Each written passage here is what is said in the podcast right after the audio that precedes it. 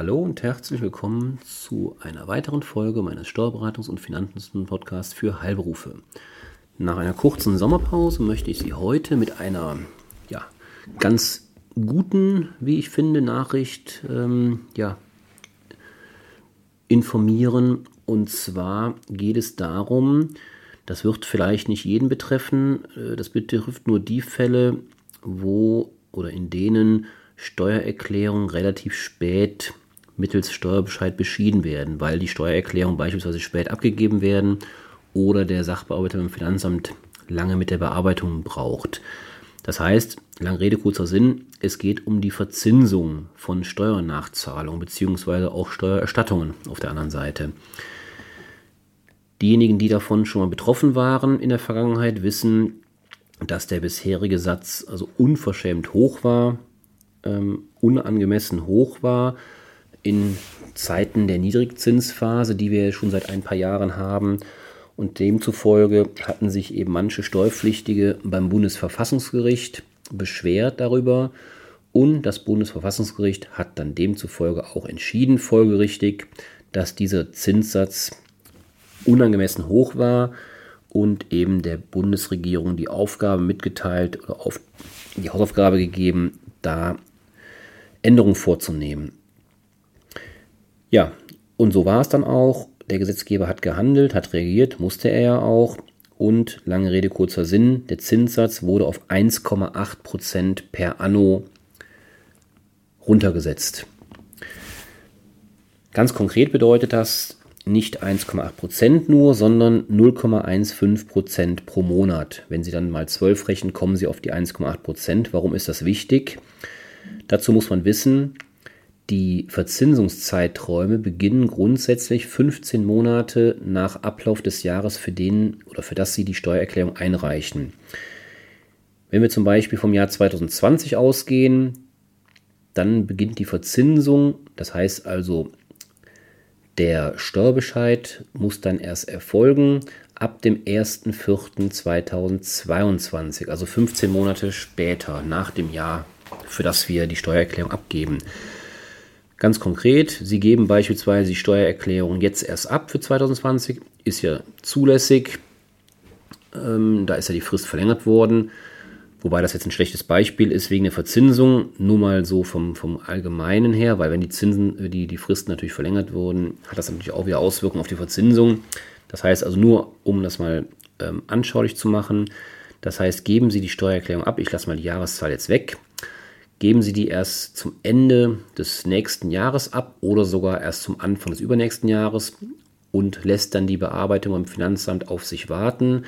Und Sie bekommen Ihren Steuerbescheid für das Vorvorjahr erst am beispielsweise 25. Juni des übernächsten Jahres.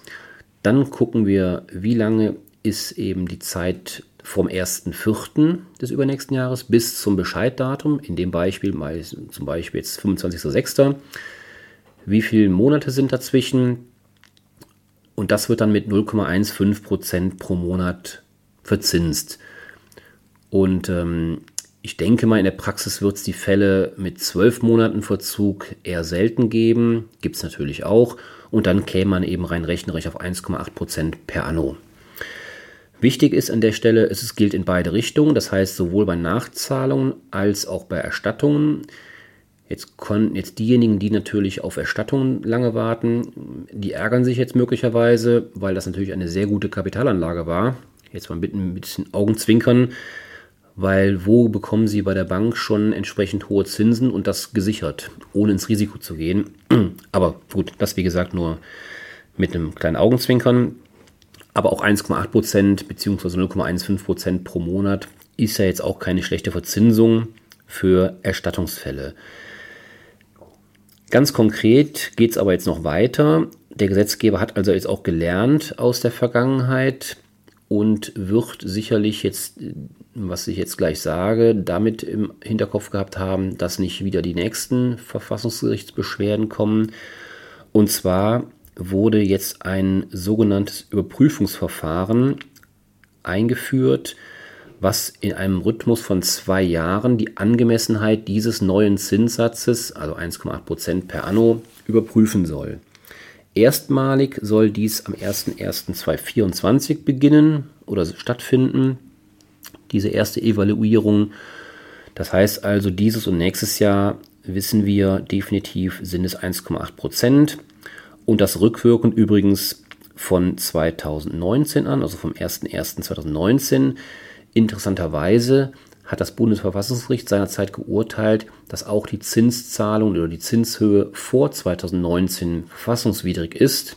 Aber der Gesetzgeber hat nur eine Anpassung vorgenommen ab 01.01.2019. Das heißt also, die Zeiträume vorher sind nicht betroffen von der neuen Gesetzgebung. Ja, das sind wie gesagt die wichtigsten Punkte, die man wissen sollte. Jetzt kann man noch weiter ins Detail gehen. Das will ich jetzt, das würde zu weit führen hier, welche Zinsarten dann noch grundsätzlich von betroffen sind. Es ist also nicht nur die reine Verzinsung von Steuerzahlungen, ähm, sondern es gibt ja noch weitere Zinsen im Steuerrecht. Ähm, aber da will ich jetzt nicht weiter darauf eingehen, weil das dann wirklich nur Einzelfälle betrifft. Ja, ich hoffe, mit dieser frohen Botschaft, wenn man so will, ähm, konnte ich sie nach der Sommerpause beglücken sozusagen und ähm, sie ja, können das für sich in Anspruch nehmen. Im besten Fall gibt man seine Steuererklärung natürlich fristgerecht ab, sodass eben diese Verzinsung gar nicht erst zum Anlass genommen wird, ähm, weil sie entsprechend ja auch dann ähm, ja, die Sachen auch vom Kopf, aus dem Kopf haben, vom Tisch haben.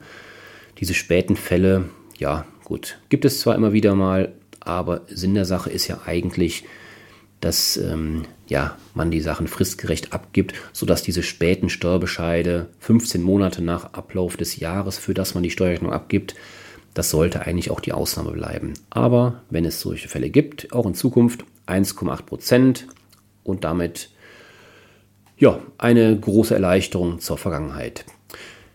Ja, das soll es für heute gewesen sein. Ich freue mich, wenn Sie auch beim nächsten Mal wieder einschalten immer freitags 12 Uhr zur nächsten Folge und machen Sie es gut, bleiben Sie gesund und bis dahin. Tschüss.